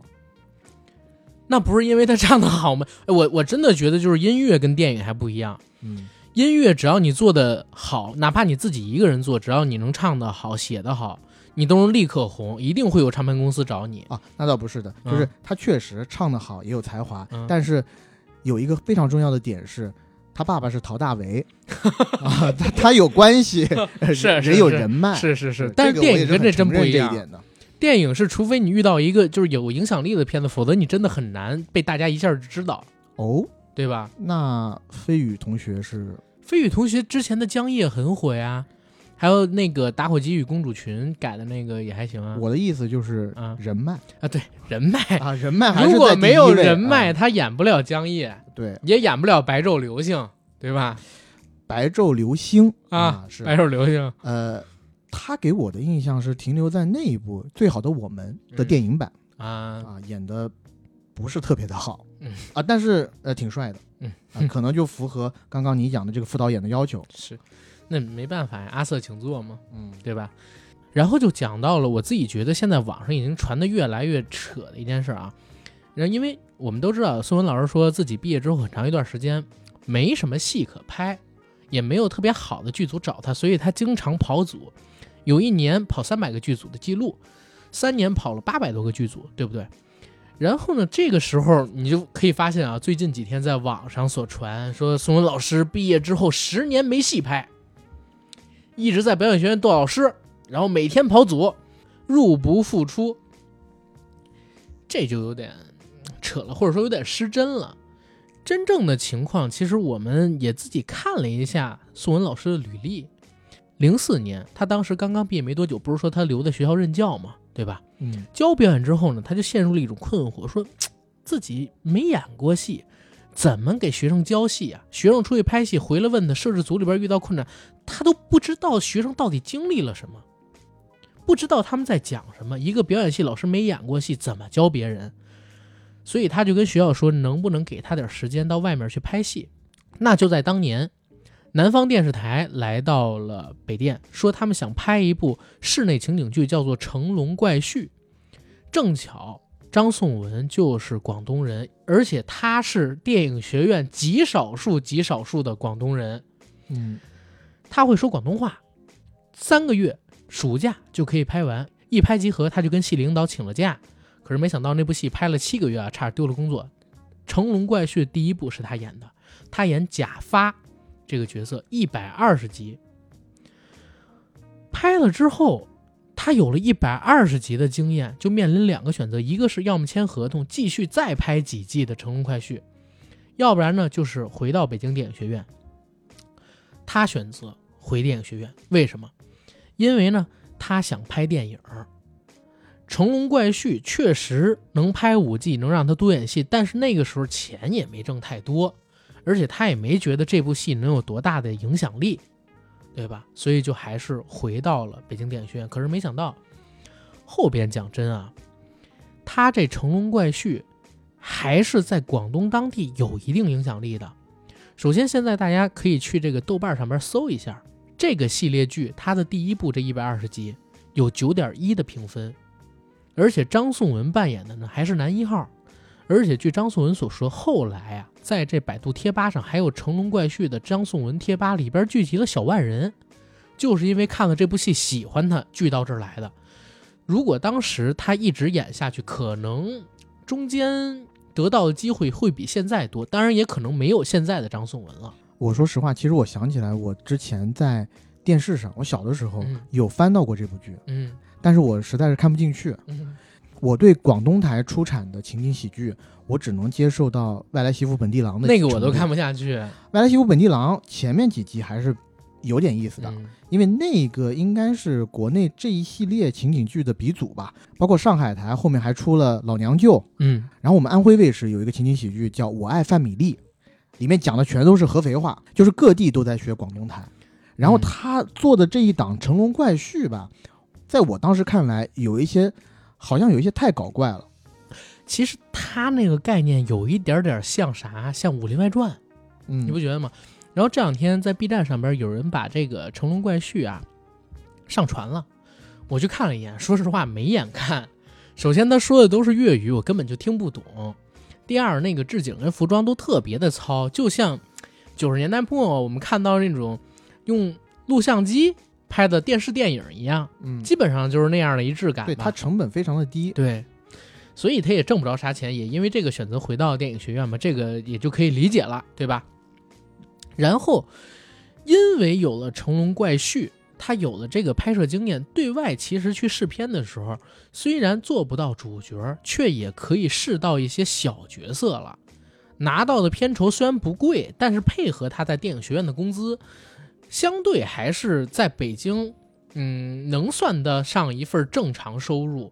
所以没有说大家说的那么惨那么苦，包括张颂文老师也一直不承认这一点，就是说网上把他这个苦跟惨啊形容的有点过了。然后呢，又有一个好玩的事儿，这一段事儿呢，就是我也是在昨天看到他和鹦鹉史航还有管虎做的另外一个，应该是《革命者》那部戏的访谈的时候所提到的，他跟管虎是零七年的时候见面。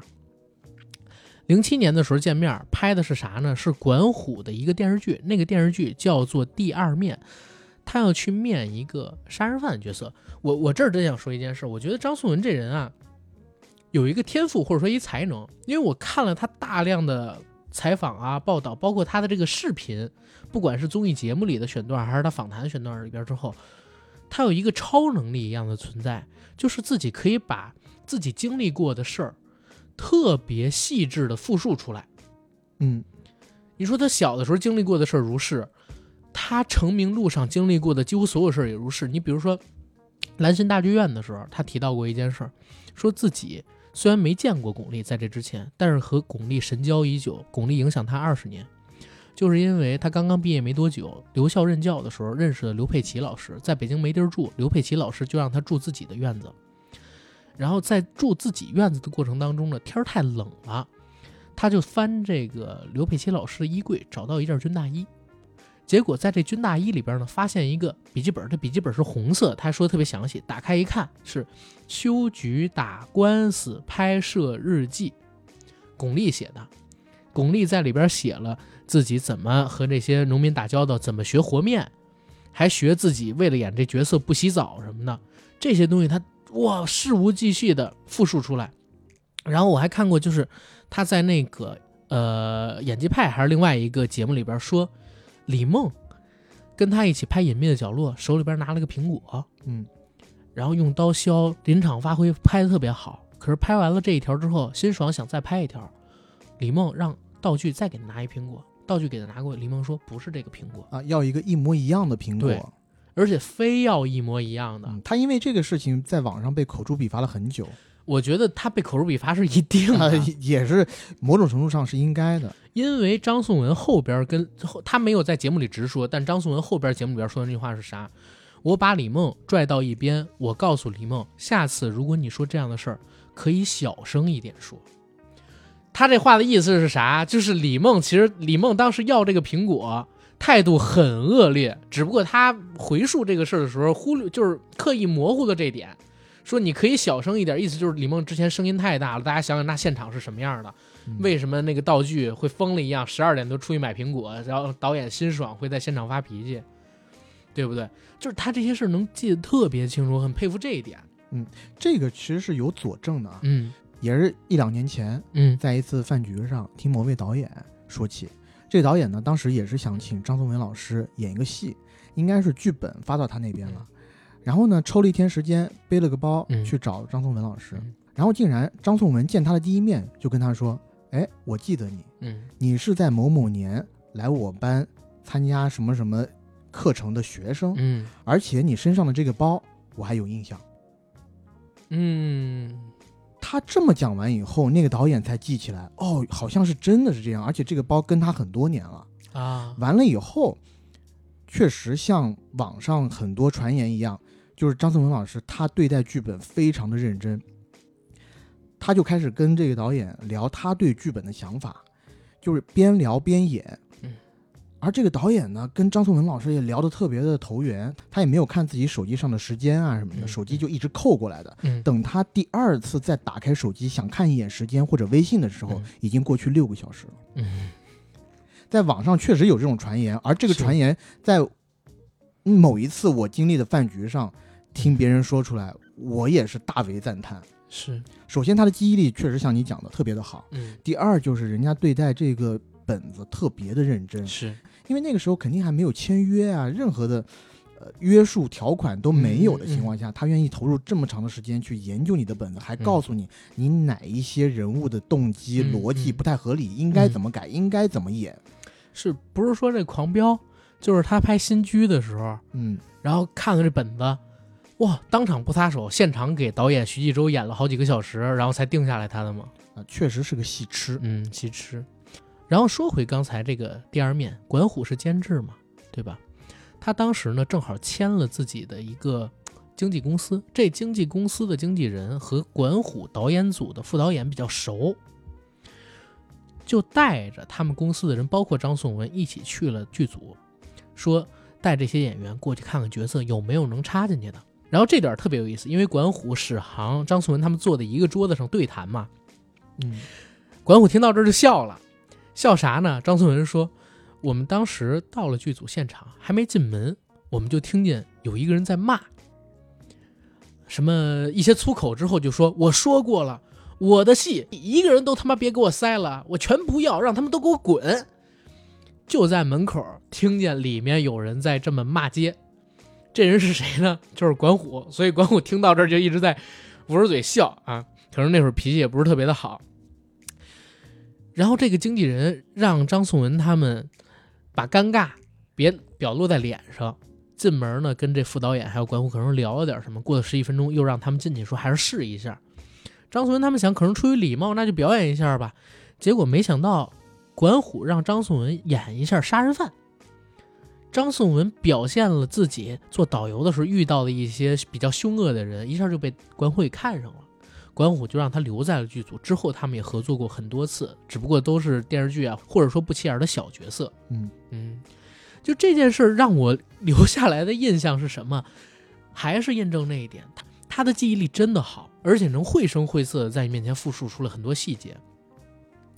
你就还有一个我印象很深的故事，也是他在那综艺里边说的，说包贝尔的一个故事。因为包贝尔去了《我就是演员》还是哪儿去表演，呃，一个角色啊，我看到了，是不是在那一期节目里面，包贝尔还泪洒当场？对，你知道他聊啥吗？嗯，说当年呢，包贝尔想演黄晓明那一版的韦小宝啊，他运用了各种各样的方法，好像面试了几个月，几个月就是想演韦小宝，但人家死活是看不上他。对，然后他最后。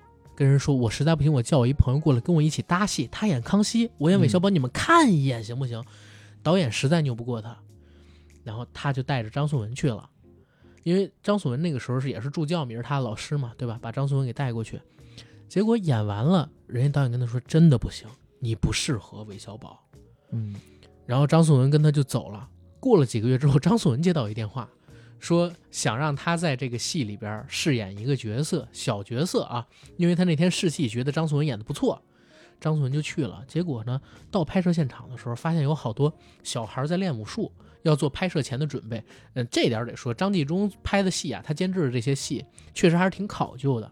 结果他发现领头的小孩里边有一大人也在那练武，贝尔老师 走过来一看是包贝尔，问你怎么在这？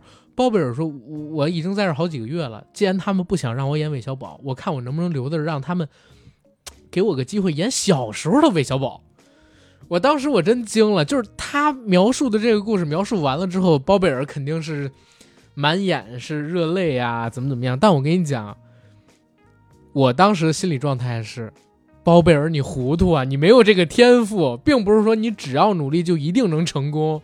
我讲真啊，包贝尔老师的这个。故事我听起来确实是十分的心酸，而且这个故事给我的震撼程度呢，有一点点靠近于《荒野求生》里的那个贝尔老师了，跟贝爷学怎么在这一个都是吃人老虎的社会里面去生存下去。包贝尔是哪人？重庆人我忘了，我忘了。但是包贝尔真的对韦小宝有一种执念，我感觉他挺会在丛林里头抢肉吃的。对。哎，他他对韦小宝太有执念，你知道他后来拍的《欢喜密探》还是什么？有点像韦小宝的那样韦小宝故事。就我我觉得可能韦小宝是每一个自恋的人的，嗯，终极目标都想演一次韦小宝。我觉得是有白日梦的人吧？对，因为韦小宝确实是各种直男癌梦想的集大成者，对吧？没错。所以你说他这个能力。也帮助他后来表演演得好，因为他能把自己生活中见到的人跟事儿啊，特别详细的记在自己的脑子里边，一调用的时候就可以找到哦，这个人可以我和我生活当中的某个人对应起来，我可以借用这个方式去演。我就看到他有一场戏，是教那些年轻演员怎么演捡钱包，他把一钱包扔在地上，然后让这些年轻演员们去演怎么把这钱包捡起来，然后呢。有几个人演完了，他说：“你们这演的都太低级。”跟他们讲，演捡钱包最怕的是什么？看到这钱包之后说：“哎，这有一个钱包，我是该捡呢，还是该不捡呢？”现场犹豫，怎么怎么样？他说：“最差的方法就是这种，不信你们就等着。”然后呢，来了几个其他的青年演员，刚才没在这屋里的，不知道这个对话，说：“你演一下捡钱包吧。”结果那个演员就按照他刚才说的方法演了一遍，大家哄堂大笑。然后他说：“你们知道钱包应该怎么演吗？怎么？你们知道捡钱包应该怎么演吗？”大家说这个不知道。张颂文上去演了一场怎么样？快步向前走，没有低头看钱包，然后呢，用自己的右脚踢了一下那个钱包，把那钱包踢出去一两步之后，弯下腰直接不是弯下腰直接特别快的捡起来放在自己兜里就走了，没有停也没有怎么。他说：“他为了学这个捡钱包，他扔过十几个空钱包在街上，看路上的人怎么捡的。十个捡钱包的人里边有九个都是假装没看见钱包，因为他不想让别人看见自己好像在盯着那个钱包，然后故意踢一下，趁别人不注意，立刻就拿起来就走，头都不回的。嗯，越是停的久越假。我就说哇，这个观察生活跟记忆力太细节了。我看的那个节目还有一个选段，嗯。”应该是他教别人怎么演。当得知自己的女朋友意外怀孕啊，然后所有那些年轻演员演的就是特别浮夸。当第一次得知这个消息的时候，就是各种皱眉、难受，嗯，然后自己坐在椅子上，各种在那折腾，好像是肩周炎犯了。但他就说：“哎，你这个演的也是比较初级，就太流于表面了。真正听到这么震撼的一个消息的时候，人第一个反应是懵的。所以他给表演了一段。”其实那整段表演基本上都是在一些细微表情的变化，嗯，甚至是有那么一两秒是出神的，嗯。其实，在那段节目里面就告诉你，有的时候你演的多不一定就代表演的好。没错，所以在那个戏里边，所以在那个节目里边，他聊自己的表演理论，他说，最好的表演是什么？是演人的生理反应。你表演各种情绪都没有表演一个生理反应来得好。他又举到一个例子，说拍《风中有朵雨做云》的时候，原剧本。当时娄烨写的是他强奸了马思纯，就是唐艺杰强奸了自己的女儿，因为他发现女儿是宋佳跟秦昊生的，自己是绿帽子，嗯，所以把他女儿给强奸了。然后他说不行，不能这么演。娄烨问他为什么，说如果不强奸他，马思纯怎么会把你推到楼底下去？你要让这个逻辑成立的呀。他说不可能，为什么？因为这个女儿。是从她出生我就当自己的亲女儿在养，一路养大的。然后呢，我刚刚发现她不是我的女儿，我就强奸她。这从人性上是说不通的。嗯，我可以恨她，我我也可以爱她，但是我不可能对着她立刻就起生理反应，做一些受刑。对，他说，如果一个人要强奸另外一个人，道德上、生理上、心理上。包括自己的欲望上都要有前提条件，这些前提条件达成之后，他才能做出这样的受刑。但是对一个你前十七八年都当成自己亲女儿一样的女人，你不可能一瞬间就起生理反应，你是没有这个，你是没有这个意识的。所以怎么演一定要符合这个演员他的生理反应，还有他的意识。他就自己改写了这段剧本，写的是，哦。你妈不带着我玩，你爸不带着我玩，现在你发现自己不是我的亲女儿了，你也不带着我玩，而且你还要跟他们一起走，抛弃我一个人在这儿，我受不了这个，你还恨我，所以我要掐死你，我要举报你们，然后你呢，为了保护你的亲生父母，你把我推下楼杀死。他自己改的这名，所以他这套逻辑我觉得很牛逼，你知道吗？嗯，就是一定表演生理反应。还有一场戏就是那个《狂飙》里。他第一次出场不是手上有血，然后洗了一下手吗？然后后边又有一场是那个安心手上有鱼的血，哎，对对，手上有鱼的血。然后后边有一场是安心带着他回自己的那个店，说收拾一下东西，看看厂子，因为要换地址了嘛。然后那时候呢，厂子里边没有鱼，他进了那厂子第一件事，把塑料泡沫掀开，又洗了一下手。那洗那手没任何意义，他说这就叫生理反应，因为。这个鱼贩已经习惯了，到了他这摊儿之后，他知道哪儿能洗手。条件反射，对，条件反射。他说这种东西，比你设计说五十句台词都要精彩，嗯，都要有力。对，所以我我看完这个时候，我是真觉得这哥们儿有点东西，嗯，真的有点东西，东西还挺大。对，是 是，这这这真的真的是有点厉害，所以那么多导演爱用他嘛，嗯，对吧？呃，然后接着说这个张颂文的故事。刚才我们不是说他留在北京电影学院任教，然后也演了不少的戏嘛？其实那段时间也是有一些收入的啊，最起码肯定是能满足他的日常生活。但是真正产生转折的时间点在哪儿？我自己个人认为是二零零九年。嗯，为什么？因为零九年的时候上了一部戏，他拍了一个什么戏呢？叫做《杨贵妃秘史》。在这部戏里边，他遇到了一个呃自己表演上的。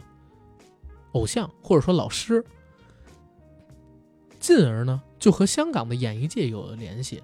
所以零九年，你看他离开了电影学院，一方面是他自己成立了一个表演研究中心，嗯，教明星们去演戏。你看林志玲啊、田亮啊等等的艺人，都是在那之后成为了他的学员，然后进而呢改变了自己的表演方式。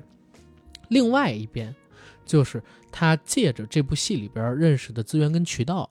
进了香港电影圈，开始混迹在香港电影圈导演他们手下的一些电影里，像《大上海》，四大名捕，像《叶问》《终极一战》这些片子里边都有他的身影。他还跟袁咏仪演过母子，在《叶问终极一战》里。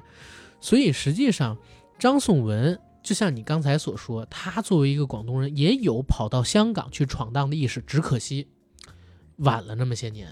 如果真的是在两千年左右，他有这样的机会，可能会出头更早。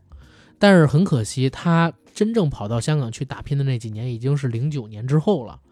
香港电影产业快速没落的开始。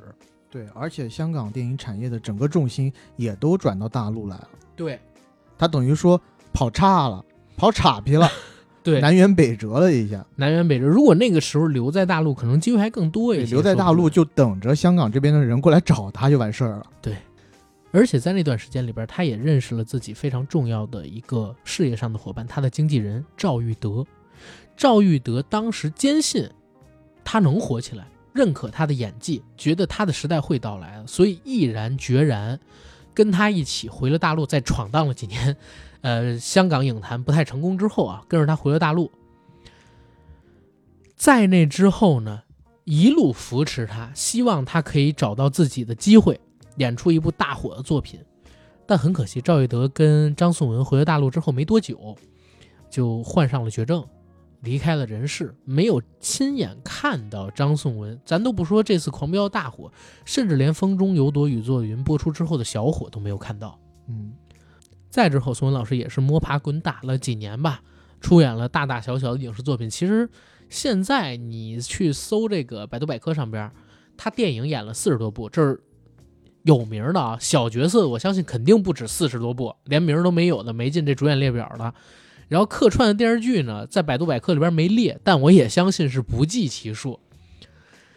哎，总之呢，遇到了娄烨导演的《风雨云》。说到《风雨云》，其实已经是他们第三次合作了。刚才我跟 AD 我们俩说过，呃，第一次的《春风沉醉的夜晚》，第二次的《花》，第三次就是《风雨云》，第四次是兰心大剧院。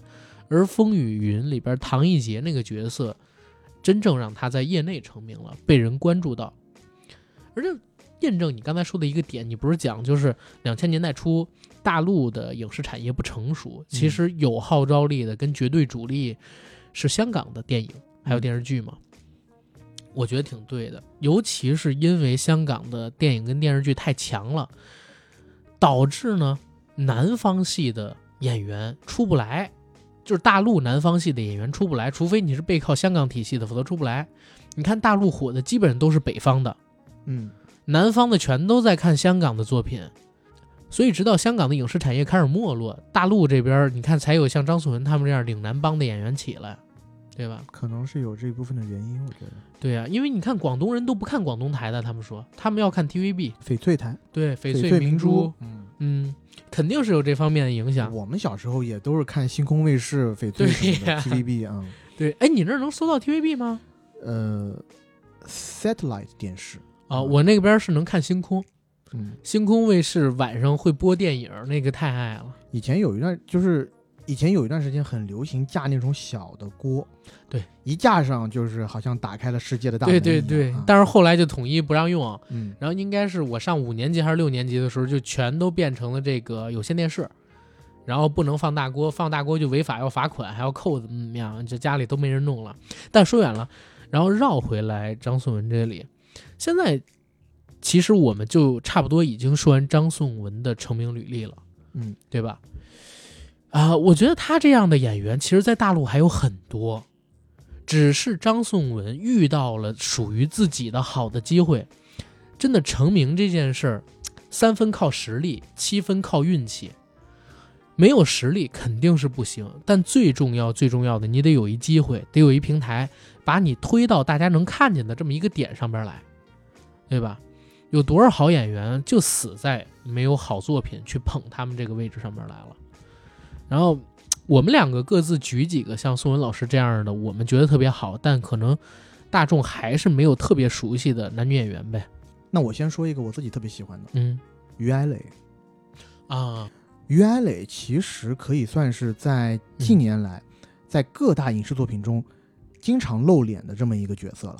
但是呢，因为他扮演的大多数还是配角，所以很多人可能见到他的脸，知道有这么个人，但是他的名字是叫不出来的。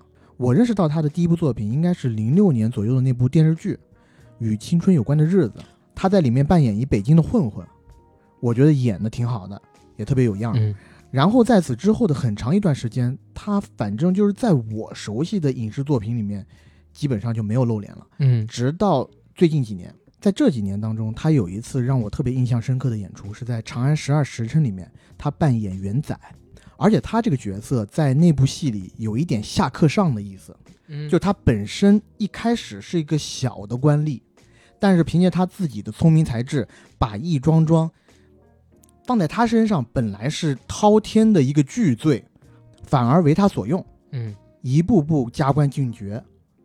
就他这个配角，我觉得挺有意思的。呃，或者不说加官进爵吧，反正在那部戏里面的大人物心中有那么一点的分量。嗯最近的一次出演，应该就是《满江红》里头的那一个卧底。啊，对对，我知道，就是那个被修车的对，被沈腾给捅死的那个卧底。嗯你看，我如果不提，你是不是也忘了他有在里面有出演？有有巨抛脸，巨抛脸，对反正于艾磊这个演员对我来说就是这样，他放到任何的影视作品里面，只要他想演，他就能演好，他也能融入角色，嗯而且不会让你觉得有出戏的感觉。是的，没错，像这种没错演员，我觉得就绝对是好演员。完成，他是、嗯，好，这是你关注的一个，然后我也补一个，田雨老师，因为我开始想说就是有宁理呀，然后王艳辉呀，他们这些人，但是你看宁理今年来了一马照，赶上《流浪地球二》，然后之前还有个李丰田，肯定也红了，然后再说刚才提到的王艳辉，我觉得现在也已经很红了。尤其你看各大剧里边啊，都让他去串场，而且都给他一个领导的职位做，他一出来大家也都认识他。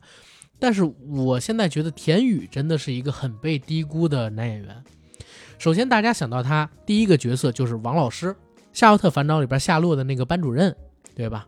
光着脚踏着鞋上课，然后把鞋穿上之后，挥着教鞭去找夏洛麻烦的那位王老师。但是，这不是田雨的实力啊，他的演技真的非常的好，不但能演喜剧，而且能演正剧，有的时候还能演反派，尤其是那些外表一本正经、内心阴暗的斯文败类。田雨绝对是现在被低估的一个男演员，而且很多时候大家会关注他身上的一些什么八卦，什么汤唯的初恋男友之类乱七八糟的东西，是但是很少会有导演给他一个挑大梁的角色，或者说给他一个戏份很吃重的角色去让他拍戏。所以田宇在我这儿是一个呃四十岁左右很被轻视的男演员。然后第二个我想提的是啥？这个我想详细说说，叫潘斌龙，大潘。大潘。嗯，其实我挺喜欢大潘的，其实现在来讲，我想看大潘演戏要多过他演小品。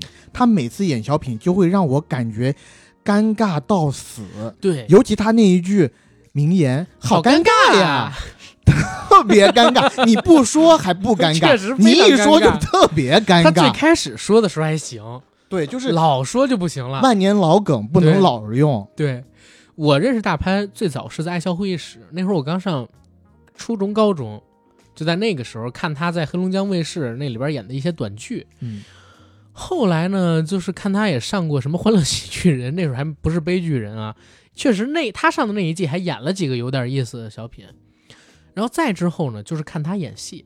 你看乔杉现在已经能够演一些比较吃重的主角了，嗯，对吧？成本体量不太大的喜剧片里，正经的院线电影里边，但大潘这些年好像就一直不尴不尬的尬在那个男三号、男四号，然后能喊得出来名字，但是没印象他演过什么作品的喜剧男演员这个定位里，嗯，出不来。但是我要说一点的是，嗯他其实现在已经有他作为主演的作品了，哦只是还没有上院线。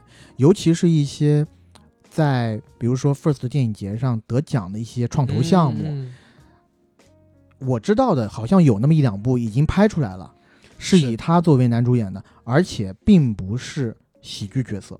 没错，这是想说一点，为啥？因为我前些日子啊，我不是不看张颂文的节目吗？嗯，我看到了潘斌龙去演什么呢？演《亲爱的》里边张译那个角色。嗯，张译那个角色也是失孤，自己的儿子丢了，然后呢，像传教一样的把那帮失孤的父母弄在一起，鼓励、鼓励、鼓励、鼓励、鼓励，大家一起去找自己失踪的孩子，最后精神有点崩溃。他演那场戏是没有任何喜剧色彩的，他演的太好了，而且非常的细腻有层次感。几个动作也是他在想自己这个孩子找不回来，而看到黄渤扮呃就是呃那那个节目里肯定不是黄渤扮演自己那角色，就是看到找回了自己孩子的那个父母，他们的那个眼神，那种心里又有嫉妒，有点恨，凭什么我的找不回来，你又能找回，但又羡慕，嗯，哇，他那个层次感处理的特别好，所以那之后我就觉得大潘绝对能演悲剧，而且大家不都说嘛，演喜剧的第一功课就是你得先演好悲剧，才能演喜剧，嗯，对不对？所以也是真的很希望有人给大潘一个机会，让他多试试。嗯，我觉得他现在就是欠缺一个能拿得出手的成功作品。嗯，这个成功是商业意义上的成功。对，我觉得如果说故事层面上的成功的话，并不会太改变他现在的这个处境。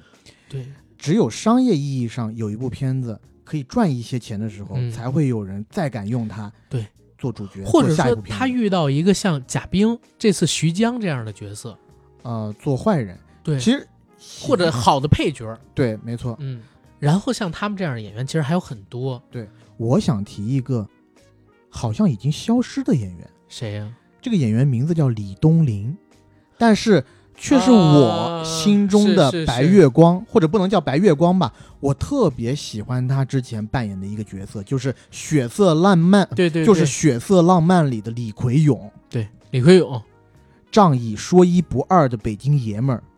因为出身差，从小就苦，嗯，一直到他死都很苦嗯。但在李奎勇短短四十年的生命里，他却并没有怨天尤人，哪怕是他跟钟跃明再见面的时候，对。钟跃明已经混得非常好了，李奎勇多爷们儿，的，对，就说你混得好归你混得好，嗯。但咱们俩还是哥们儿，对。你你在我这儿不比我高我一等，你不牛，你也不需要来可怜我，我不需要你可怜。对，对，就那一份儿爷们儿的劲儿，我觉得特别牛逼。特别牛逼但是可能因为种种原因吧，这几年发展的也不是特别好。嗯在反正我们熟知的影视作品里面，很少看见他可以出镜。呃，但我讲真，我刚搜了一下啊，嗯最近几年他演过《奶爸当家》《万水千山风雨情》《新年又一年》《香蜜沉沉烬如霜》《不负如来不负卿》《骡子金子二婶儿》《一场奋不顾身的爱情》《过界》，好多呀，他午夜电视剧的列表，你知道吗？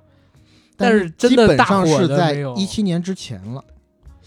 呃，也有二零年之后，但是就是火的，或者说咱们喜欢看的，又给他点吃重角色的，能有他发挥的，真的没啥，真的没什么。我我印象中最后一次他给我留下印象深的事情，你知道是啥吗？嗯《狼烟北平》。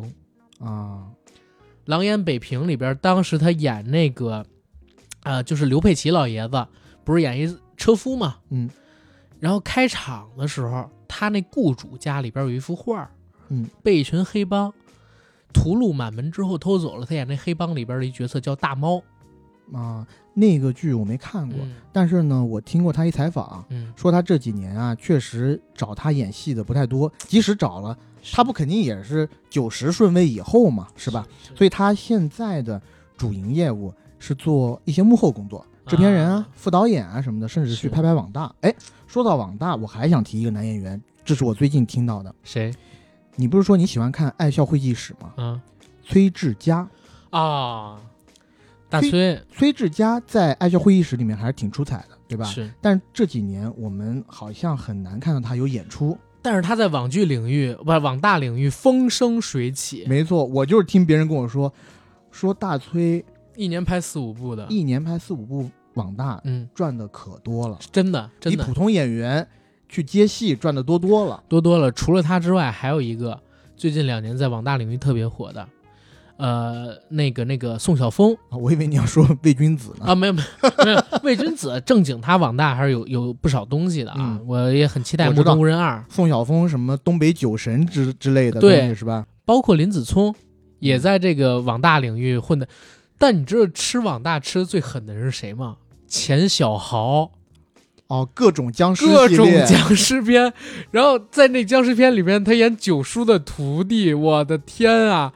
然后我我还看到过网友剪辑的一片段，请了一个长得一点都不像九叔的，但是号称九叔的特型演员来扮林正英，嗯请神请下凡，我操，特特别离谱，拍拍了二十几部，你知道吗？叫僵尸片。呃，这这这这个都不说，但是崔志佳真的挺可惜的，他没在大银幕上好好混一混，挺有演技的。其实他我觉得是一个蛮不错的喜剧演员，是，但好像也没有继续在喜剧的道路上发他自己挥方，的人生已经已经不可惜了，不重要了啊，一年赚几千万几，千万，对吧？对，三年四年嗯，就已经达到你的目标了，是不是是，已经可以财富自由了，而且还有还有一个，你要这样说的话，还有一个我自己蛮喜欢的演员，他其实也有名气，但是在电影界呢，这个名气我不知道大不大，就是于谦。我一直觉得谦儿哥特别会演戏，于谦，最近尤其我觉得他出了个是人脉强，对，但是他最近出了个预告片，你看我知道是那个老家伙，老家伙，对，而且他真的挺会演戏的。我我还记得那年看《老师好》，我很喜欢。总之吧，真的是有一大批像张颂文这样，嗯，年纪在四十岁左右，四十到五十吧，嗯咱们就横跨这十年，演技好、缺机会的演员。而且咱们刚才只说了男生，我再提几个女演员，嗯，一个是倪虹洁，无祝无双的扮演者，嗯，倪虹洁以前是我的梦中情人，对吧？我超喜欢她。首先，人家现在外形保持的都特别好；第二是她也真的有演技，能撑得起自己扮演的角色。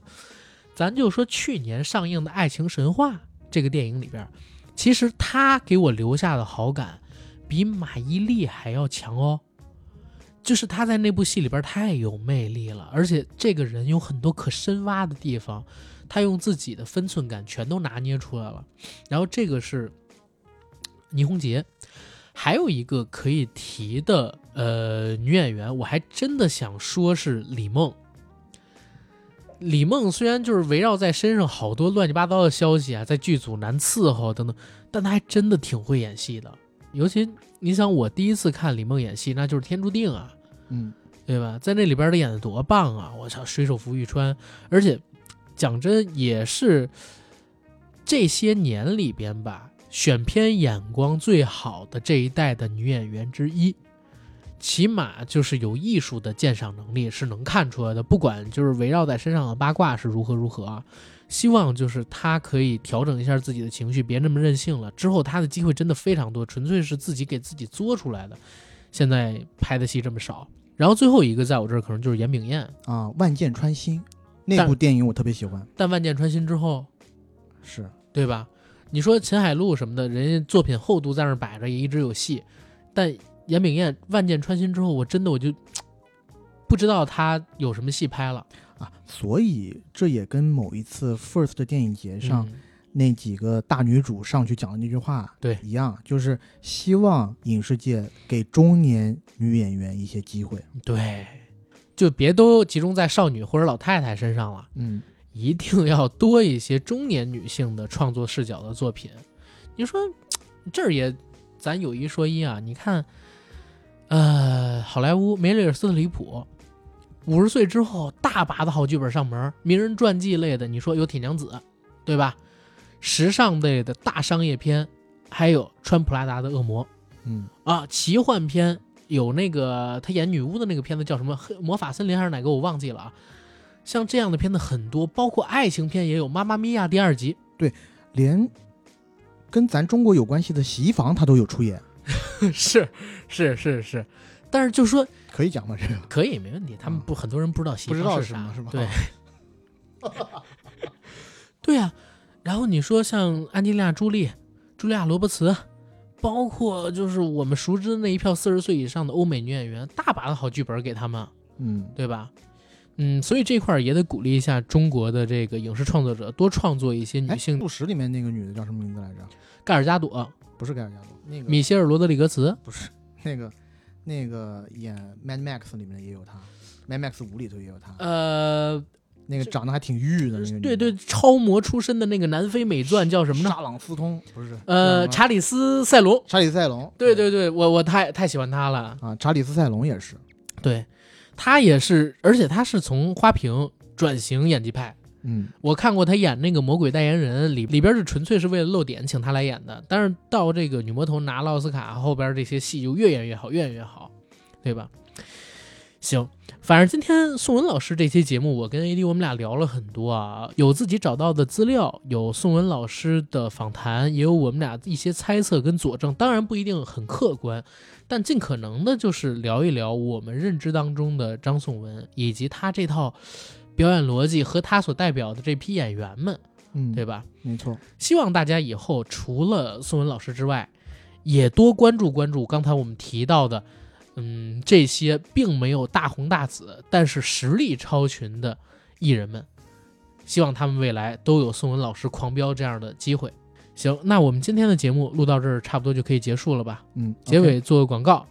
我们节目硬核电台已经在全网各大播客平台同步播出，欢迎各位收听、订阅、点赞、打赏、转发。我们想加群的加 J A C K I E L Y G T，让我们的让我们的管理员拉你进群，和你一起聊天打屁。想了解节目最新动态的，欢迎关注硬核班长以及 AD 钙奶爱喝奶我和 AD 的官方微博账号。好，节目到这，谢谢大家，拜拜。拜拜。